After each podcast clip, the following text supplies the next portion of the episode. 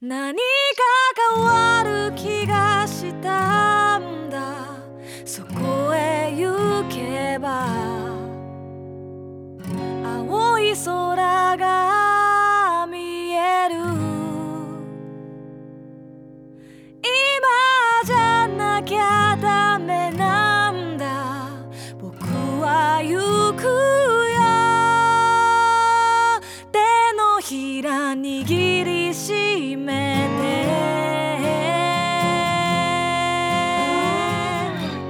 てこんばんは実体験のみで構成される旅番組「旅のなる木」の時間がやってまいりました今夜皆さんと一緒に旅をさせていただくのはナビゲーターの菅井清人ですどうぞよろしくお願いしますこの番組では旅という非日常が日常に及ぼす影響について考え人生という旅を楽しむヒントを模索していきたいと思っていますアシスタントにはこの方にお越しいただいていますシンガーソングライターの波平ゆ子です。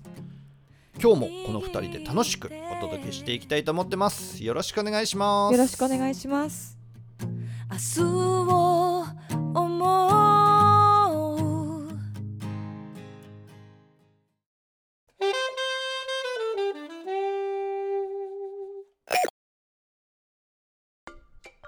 さて今週は旅ラジオっぽいですよおお、うん実際に我々旅に行ってまいりまし行ったてまいりままあ、いきさつをお話ししますと、はい和歌山に行ったんですけれども和歌山のある方々にした。ある方。お会いしたい見たくてうん、まあというか僕の場合は再会なんですけれどそっかそっか。はいナミラさんは初めてですよねはい。お会いしたくて行ってまいりましたまあもうこの時点で分かる人には分かると思うんですそうけれどよ、もう行っちゃいもましょう、行っちゃいましょう。はい誰に会いに行ってきたかというと、はいやいやいラジオのうまやんさん一服さんに会いに行ってきましたイエーイそうそうそうそして会いに行ってきましたってことは要はやいラジハウスに行ったってことですそう、やいらじハウスとはってなってる方もいらっしゃると思うんで、そうです説ね明をどうぞ。あのねあのお二人が古民家をそう、購入されてそちらをそうそう専門的に改装されてるんですイよねノベーションですうね。んすごくやっぱその個人的に技術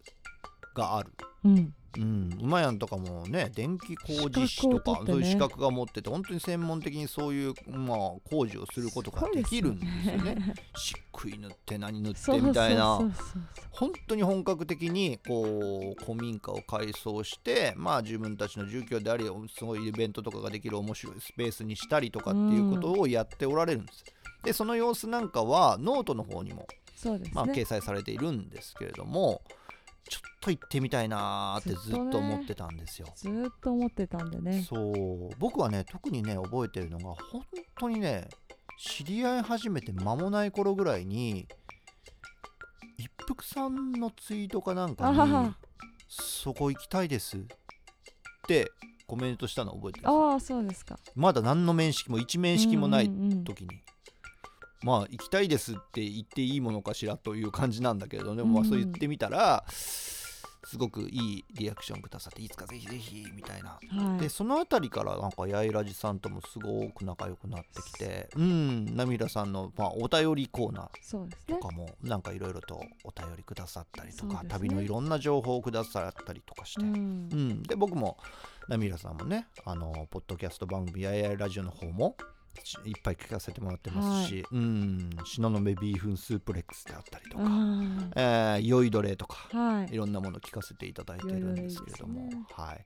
まあとにかく和歌山の方に一度会いに行こうはい。ということで行ってまいりましたで参りました。そして、えー、やいやいラジオのお二人と知り合いになるきっかけを与えてくれた、うん。えー旅ラジオの部長部長さん集まってくださったりとかそしてたっちゃんもはい駆けつけてくださりそうですねそしてクーのクマさん熊さもん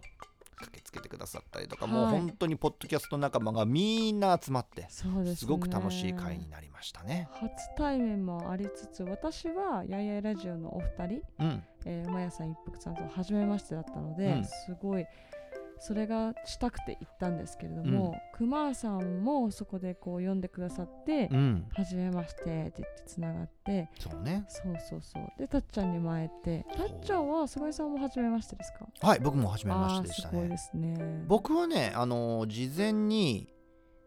一服さんと馬やんさんと部長には会ったことあるんですねで部長は東京でも会ったことあ部るし長は私もおう会いんして、そだうから波浦さんもね部す長はご会いっのたはことあ部る長ですよね。部長はね本当フットワにークと この人にこう人をつなげるとかこう自分があ合っちゃうとかあー何のこう壁もない方ですよね。そうなんかねひ部長の番組でははい、まああのたっちゃんのことを人見知り系バックパッカーはいはいはいはい。で部長のことを人見知り全くしない系バックパッカそうーそうそうそう。でもね人見知り全くしないっていう言葉以上のものがあってありますね。とても社交性があるからって人をつなげられるわけじゃないと思うんです僕そうですね。でもそういう能力があるんですねセ部ンス長がってうん、簡単にこう人をナイスにつないげるそう。うんあれは本当に才能だなって僕は思うんですけどごいねよそして私たちがお邪魔しに行った目的地であったやいやいラジオのそのやいラジハウスうんのあの施工とかもね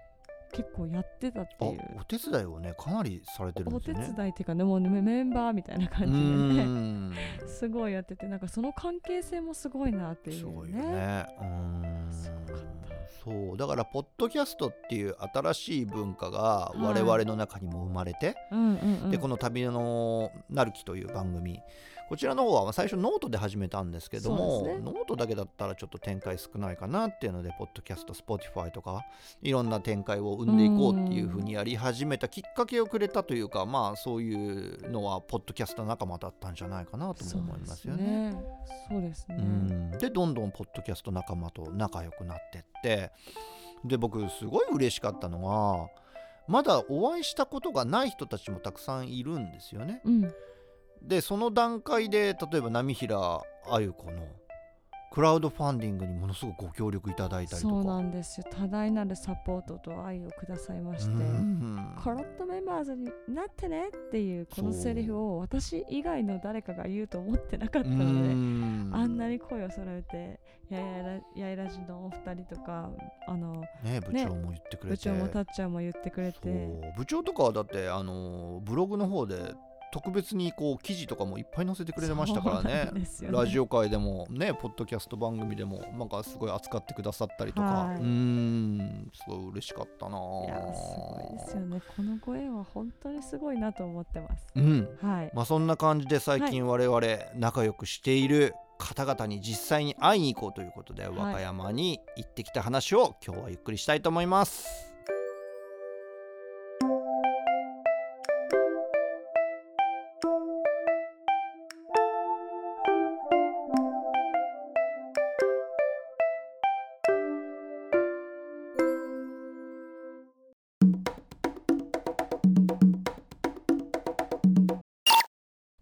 ポッドキャストとしては初めての遠征あそうねだったうの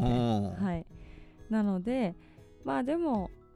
その私たちちょっと立て込んでたんですよねそうなんですそよねれまでが結う構んなかなか立て込んでてそのクルファンのリターンの話もあるしいろいろまあねご立て準込備んがでたのは大変波平さんですね僕はまあまあ自由だああそっかそっかそっかいやでもそれもあるんで新幹線で行っちゃうかっつってまあねそそううそうねで大阪まで新幹線で行きましてうんで、えー大阪からどこまで行ったんだっけえっ、とね新大阪から大阪まで出て環状線っていうのかな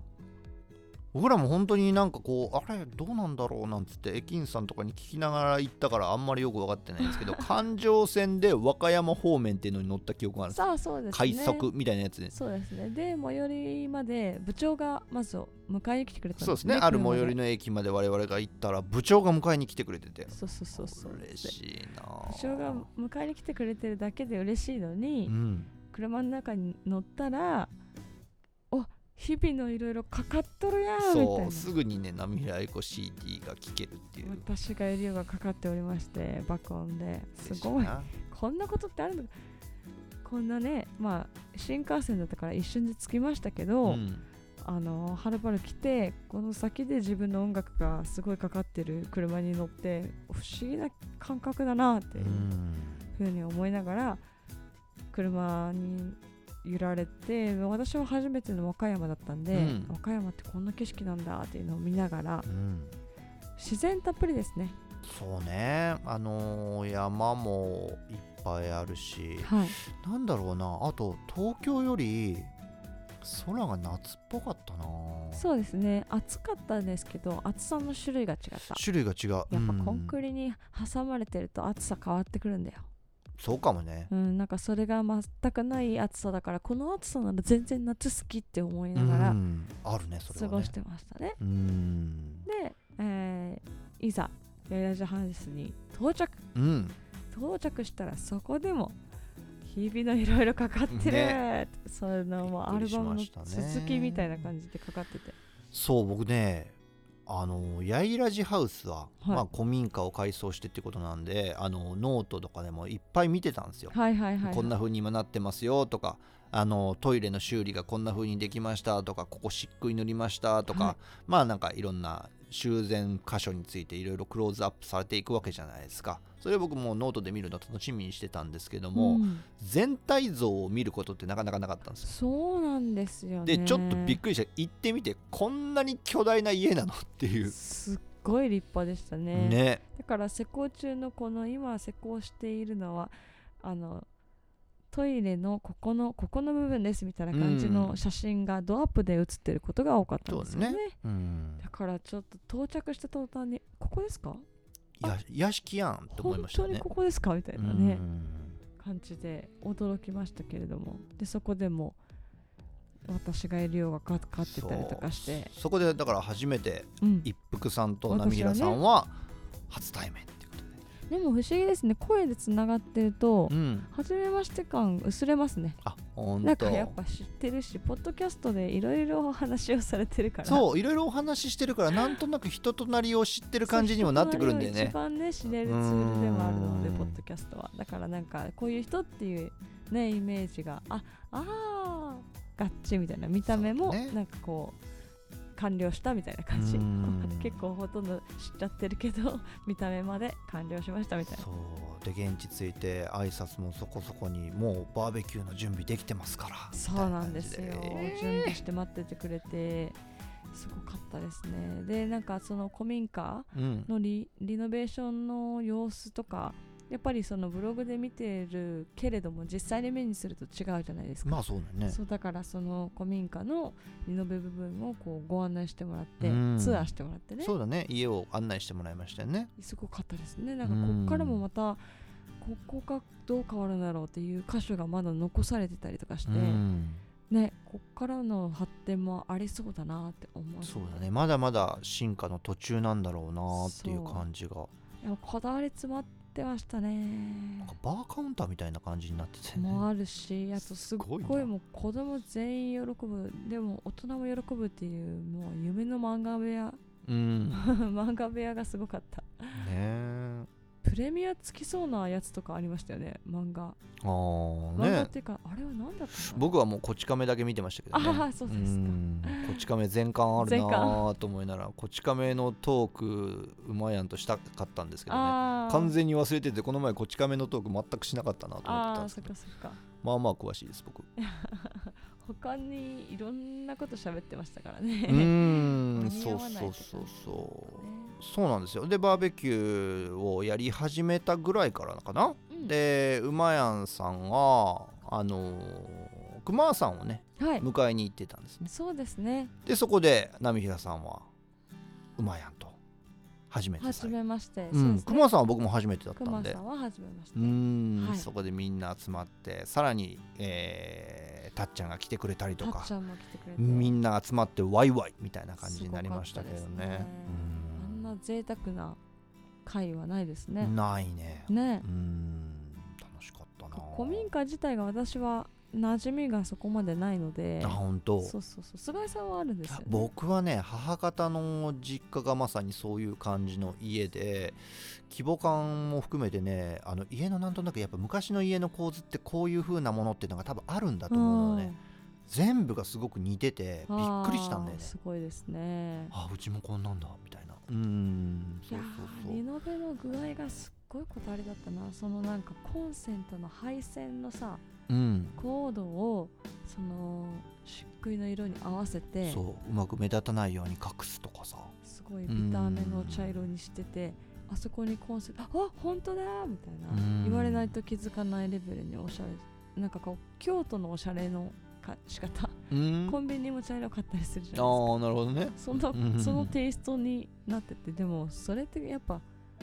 ねそこが目立つだろうっていう予想が立たないととか気遣いがないとそこまで手入れしないと思うからそうねいやーあれあの完成またさらに完成が楽しみになるって感じですうね。んまあでもなんかなんか音楽家の精進と同じでなんかわかんないけど完成ってないままもっとこうしたいもっとこうしたいをずっと続いていくのかなみたいあなーそんな予想もしてましたけどねそうですね確かにうね。んだから多分例えば1年後とかにまたお邪魔させてもらったりするとあれだいぶ変わったみたいになるんじゃないあかなとあーそうかうも。んそんな風な期待が持てるような家だったんですけれども、うんそうそうまあそんな家でゆっくりさせていただいて、はいで結構ね夜遅くまで喋ってたなすごかったですよ 本当に。うんやっぱ皆さんポッドキャスターだなっていう感じで喋りがうまいうん皆さんお上手ですよね本当トにークが本当に上手でそこも面白いしいちいちこうツッコミとか入れながそうで熊さんはミュージシャンなんでねら はいやっぱそのミュージシャンっていう点でもナミラさんともいろんな話してましたしそうですねうんでそれでありポッドキャスト仲間なんで我々我々はね、ポッドキャストっていうこう文化の未来みたいなことについてもたくさんお話できたしあそうだよな僕たちポッドキャストって世界でもう少し面白いことができるんじゃないかなっていうことを思ってたんですけど同じように思ってる人がこんなにやっぱいるんだっていう風う、なん再確認ができたのもすごい嬉しかったかな。そうですうね、んいい時間でしたねねナミラさんはぼちぼち早めに寝たんだよねうんでもねその前にあそっかちょっとこれは秘密にしとかなきゃあることをみんなでしたんですよねはそれでちょっとまあ体力を奪われたっていうところもあるんですけども、でその後もまたトークが始まってで話がどんどん深くなってきたら菅井さんがねあの怖い話始めたんですよ怖い話覚えてないか覚えてないいや怖い話し始めてもうどんどんどんどん怖くなってきてそわそわしてたら一服さんが見かねて「お風呂入ります?」って言ってくれて「あお風呂いただきますすあいそうません」ってそれは全く覚えてないですそうそうそう怖い話始めちゃったからねそれで私はお風呂に入って寝ましたがまあでもそれもすっごい深い時間でしたよだからそこからまたさらに皆さんがあんなに話してたっていうのを朝聞いて すごいやっぱトークをね扱ってるというかうーん声を扱ってたりトークをやってたりする人っていうのは話が尽きないんだなっていうそうねあとまあやっぱ馬やんも僕も部長も旅をずっとしてきた人なわけですよで熊さんはこれから旅してみたいなっていうふうなそうそ発想をこがね持ハイライっトてでおしらたれねてうんで熊さんのこう海外旅行を僕たちで考えるみたい な、うん勝勝手手ですけどねに、うん、いろんなところに行くことにまず結局最終的に熊さんはあのシアトルに行くことになりましそうたけでどすねはい、もういろんな理由があってシアトルだからもう私たちがにもここで多分熊川さんより先に言っちゃってるんでそうですもうね行かなきゃねもう行かなきゃいけないでしょうね決定事項ですからうーねんでも楽しかったな楽しかなったんかね夢を語ったいっぱい久しぶりに、ああそうかもこねんな風にしたいなっていう夢をかまあ夢自体を語ったっていうよりも彼らの話を聞いててこういう風な夢を抱いたみたいな感じでした、ね、あうあんすごいすそれごいは貴すごい楽しかったかな重な存在ですよねうそうそんな感じで濃い濃い1日目がうん終わったんですそうですねねそして2日目うん朝起きて私ね早めに朝目が覚めたんであそうなんですね散歩をしたんですよあ近所はいはいはいはいであの和歌山県の特徴で瓦屋根のお家が多いんですよねすごああそうだった、うんくはいすっごい立派なお宅が多くてああすごい立派なお宅が多いなーみたいな感じでとことことことこ歩いてであー山も綺麗で田んぼも綺麗で、うん、いいなーとかこう途中でね朝顔のこう朝顔が自生してる感じですっごいもう満開になってるのを見て素敵ってやってたりとかしたら迷いましたあ迷子になったってこと 帰り道が分からなくなっておいヤイラジハウスどっちだっつ って俺かあでもあの瓦屋根を目指していけばいいんだと思瓦屋根ばっかだ瓦屋根いっぱいあるみたいあここじゃないなな ここじゃないここここお寺だなとかね違う人だわみたいなでお坊さんが来てあおはようございますみたいなうーんそっかそっそうかそうそうえー僕もね朝僕なんあのー相部屋だったんですけれども、はいで部長いたんですよはいで朝起きたら部長いないんですよああれどこ行っちゃったのかなと思ったら部長ハンモックで寝てました ねよ夜中ずっとハンモックで寝てたのかなと思ったらそうではなくてねああああうんなんか朝一ハンモックで寝たら楽しいんじゃないかなみたいな感じで過ごしてたみたいですけれどあもまずハンモックがある古民家って最高すぎますからね最高ですね心残りは私うんハンモックで寝なかったんですあそうなのやればよかったな本当僕ハンモックで揺られながらビールを飲むっていう時間をちょっとだけ過ごしたないいいのうんそうねでそのまあ迷子から帰還しまして、うんで皆さんも起きてきてでこうなぜかねすっごい自然な流れだったけど本当になぜかボードゲーム始まりましたねあそうそうそうそうボードゲーム大会うん、あのーね、ヤイラジハウスにはボードゲームがいっぱいあるってことは知ってました、うんそしてうまやんがそれを非常に得意であり好きであるってことも知ってました、はいそして結構、あのー強いよって話も聞いてたんですけれども、うんなんか僕初めてするゲームばっか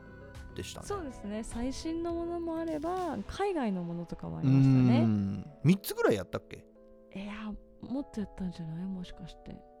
でだいぶ白熱しましたけど私がすごい印象に残ってるのは「イットあーえどの種類のやつ」どんな糸はあのあ「イットはね結構最後の方かもしれないあの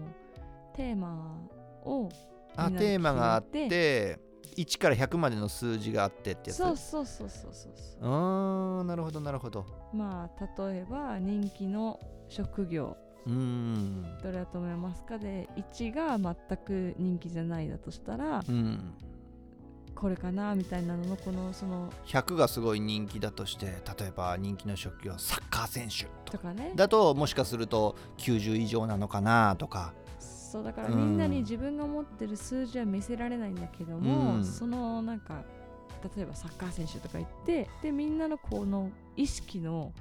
こう違いうん意識が同じになるかどうかっていうのをやるっていううゲんームですね。説明が、それぞれのできてるかなまあ数字が配られてるんでねそれぞれのすく数字が大体どのぐらいだろうっていうのを想像して順番に並べてみるっていうようなゲームなんですけれども僕も初めてやりましたけどなかなか面白かったですよねなんかね会話が中心になるようなカードゲームで初初めての感覚でしたね。あとなんかブロック並べるやつあったあれが面白かったブロックスだっけな。ブロックスだっけって名前だっけな、なんか黄色と赤と青と緑とみたいな、なんかこう4種類ぐらいに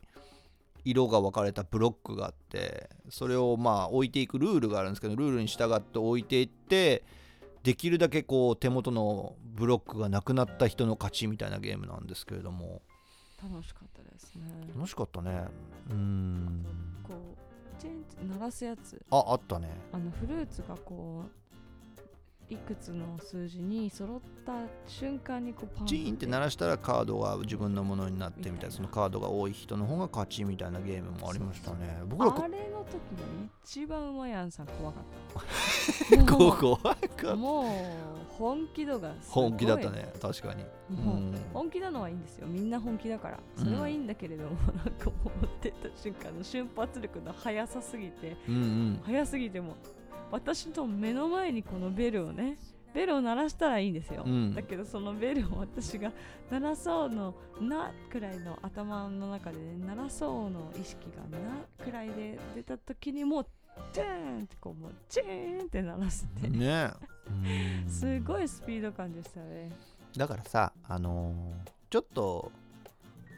やっとこ我々もあ鍛えとくそう鍛えとこうよっってあのーてな話をラジオではいねポッドキャストでしてたけどなるほどまあどうせしてないんだろうみたいな空気をあ出しといて、うんいやーもう結局あれ以来一回もしてないんですけどね、うんそっか、えールール覚えてるかなとか言って半年1年後ぐらぶりかとかいそうそうそうそ一う年ぶりそうかとか言って言いながらもうねそムキムキになってるってねうそうそうそううまやん包囲網いやでもなんかどんどん後半に行くにつれてみんなカードゲームとかそのボードゲームとかいろいろ種類が変わってもどんどんこう馬やんさんそう全員対うまやんみたいになってましたけ3ど、ね、対1と か、ね、4対1とかになってそうそうそれでもうまやん勝ち続けてましたからね勝ち続けてましたね不動のこの1位の感じでしたねそうそうそうそううんちょっと練習しとこうよね練習してうんあれ絶対あのブロックスでしたっけ、うんあれとかコツあると思うんだよねこういう風にやっていくべきだみたいなちょっと得意だった気がするんだほよんねとそううんだからちょっとあれは楽しいから期待外があるなねちょっとこっそり購入しとこうんうそうですうんでねちょいちょい練習しとこうよそうですねうんそうそうそんな楽しい時間を過ごした後にまあまだ、えー東京に戻る前に少し時間があるということで、えー一服さんはねちょっと実はその日忙しかったんですねそうなそうの2日目は忙しくてうーんそうなんていうんですかマルシェマジの出店をされてたんですそうねなんですうーよんなのでまあちょっと翌日2日目はあまり一服さんにも会えないみたいなもうこれで会えないのかなみたいな感じだったんですけどそれはもったいないでしょっていうことでじゃあ一服さんがいやってるマルシェに遊びに行こうぜみたいな感じで行きましたね行きましたうーねん素敵でしたね浴衣姿でそう浴衣姿であれ結局テレビの主催が来てたって話聞いたんですけどもはね、いあどうだったんだろう映ったのかな YouTube かなんかで出ないのかな一服さんが作るあのシフォンケーキうんお菓子、お野菜を使ったお菓子みたいなのがすごくね、珍しいし美味しくってはい私たちも何個も、あのー購入させていただいて帰りの新幹線で食べたんですけど、うん面白かったねあのよもぎよもぎ美味しかったすごくよもぎはちょっとこだわりがすごい強くて、で旅のなる木のイメージなんだって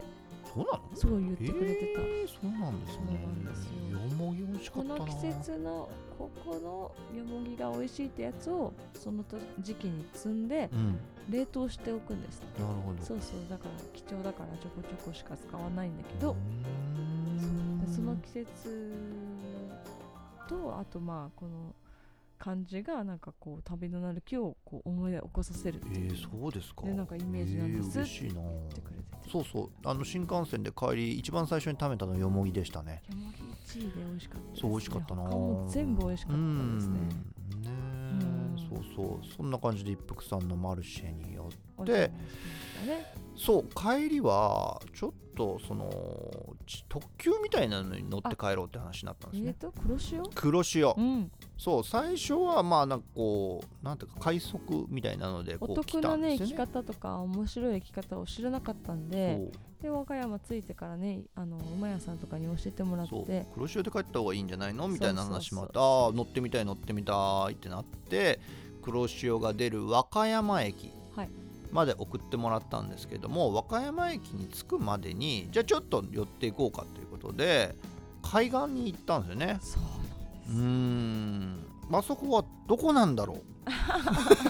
お店の名前控えてなかったですねそうみんなでランチを食べに行こうっていうことでギリシャ料理食べに行ったんですそようね和歌山のギリシャと呼ばれている場うー所ですねんあそこはどこなんだろあうそこはどこなんだろう美味しいなあ景色綺麗だなあってずーっと喋ってたでしょ、うんだけどどこなんだろうなって僕ずっと思ってたんですよね調べればまあもちろんわかるんですけどもわかるんだけどねうんあーお店の名前控えは損ねましたけれども素晴らしい景色でしたようねん、すごい眺望で驚きましたうん下ビーチと海がバーって広がっててそれを見下ろすように高台に立つレストランでギリシャ料理を楽しめるというで外観も真っ白と真っ青のこの組み合わせの、うん本当にギリシャっていう建物がバーンってそびえててあそこですかっていうねねえでも運がいいことに快晴でねそう素晴らしい天気だったよね天気もバッチリだったからうんもうそこの魅力も全身で受け止めながら、うんさっきちょっと僕話したんだけど、はい、夏の雰囲気がちょっと違うんだよなっていう話があって、なんか僕が東京でもう東京に慣れちゃってるんでね東京で感じてる夏がもう僕のな中の夏になっちゃってるんですけれども例えば滋賀県に僕が、うん、住んでた頃とかに似た感じの夏っぽさがすごくあって、うんなんかものすごく自然な夏を感じました。そうですねうんうんそのギリシャレストランからバーってこう風景を見ててもうんすごい自然な夏がそこにあってうん僕はその眺望がすごい心に最後残りましたねそうですね素晴らしい景色だっうんた海水浴場が下にあったんですけどポカポカね何人か浮いててそうそうでその海水浴場の海の家みたいなバーにも飲みに行ったんですよねそうですねあそこもいい雰囲気でしたねそうですうねうんんい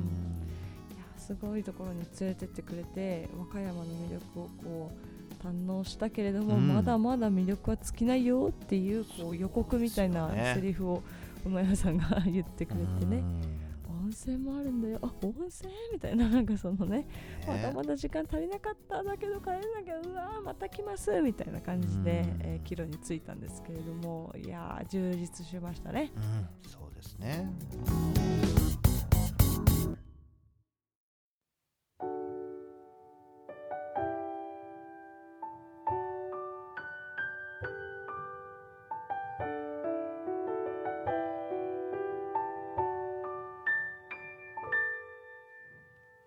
長というわけいで念願の八重ラジハウスにお邪魔してまいりました楽しかった楽なしかあったですねバーベキュー美味しかったなあ美味しかったですうねんいやここまでやっぱりその和歌山県に初めて私は行けたっていうのもた、うん嬉しかったんですけれどもやっぱりここまでポッドキャストのこととかうん旅のこととかを深く話せる相手って実は近くにはねそうなのよね。少なかったりすそるんんでなすによ多くね。ないので、うーん、そういう専門的な人たちが集まって旅の話とか、うんポッドキャストの話、そしてね、それでこの将来何ができるのかとか、未来の話をもう散々できるっていうのは本当に楽しかったな。楽しかったですうね。んでポッドキャストを私たち始めたのコロナ禍でしたけれどそうも、ね。なんかその頑張ってきたのがなんかちゃんと形になってつながった感じの感覚ももあってちょっと感動的なそうね。和歌山旅になりましたそう何を始めるにしても最終的になんかこうなったらいいなっていうのは人間関係の広がりなんですよ。そうですねいろん人なです仲間ができていくって人とのつながりが増えていくっていうのが僕はゴールだと思ってるんで素晴らしいこう人間関係を与えてくれたポッドキャストなりポッドキャスターの皆さんに本当に感謝しています、今回は皆さん本当にありがとうございましたありがとうございましたここまで聞いてくださりありがとうございました旅のなるきはノート、ポッドキャスト、Spotify からお聞きいただけますおなじみのプラットフォームよりお楽しみいただければ幸いですさてそろそろエンディングが近づいてきました、はい今週のエンディング曲はこの曲やっぱりこの曲なぜならば本日リリース日ですイエーイエイーイ配信リリースイでエーイすたくさん皆さんに聞いていただいて各所で踊っていただけたら嬉しいなと思っております、はいアチョーですねアチョーの精神でみんな行きましょあ蝶の精神どうぞどうぞはい、うでは最近あの子という曲をお届けしてお別れですそれではまた来週お会いしましょうさようならあ蝶の精神だからってそれだけを思ったよりも難しい毎日をこなすにはああ無理なんだいの勝利も覚えてきたけど参っちゃうね涙一粒で風向きを変えていきますか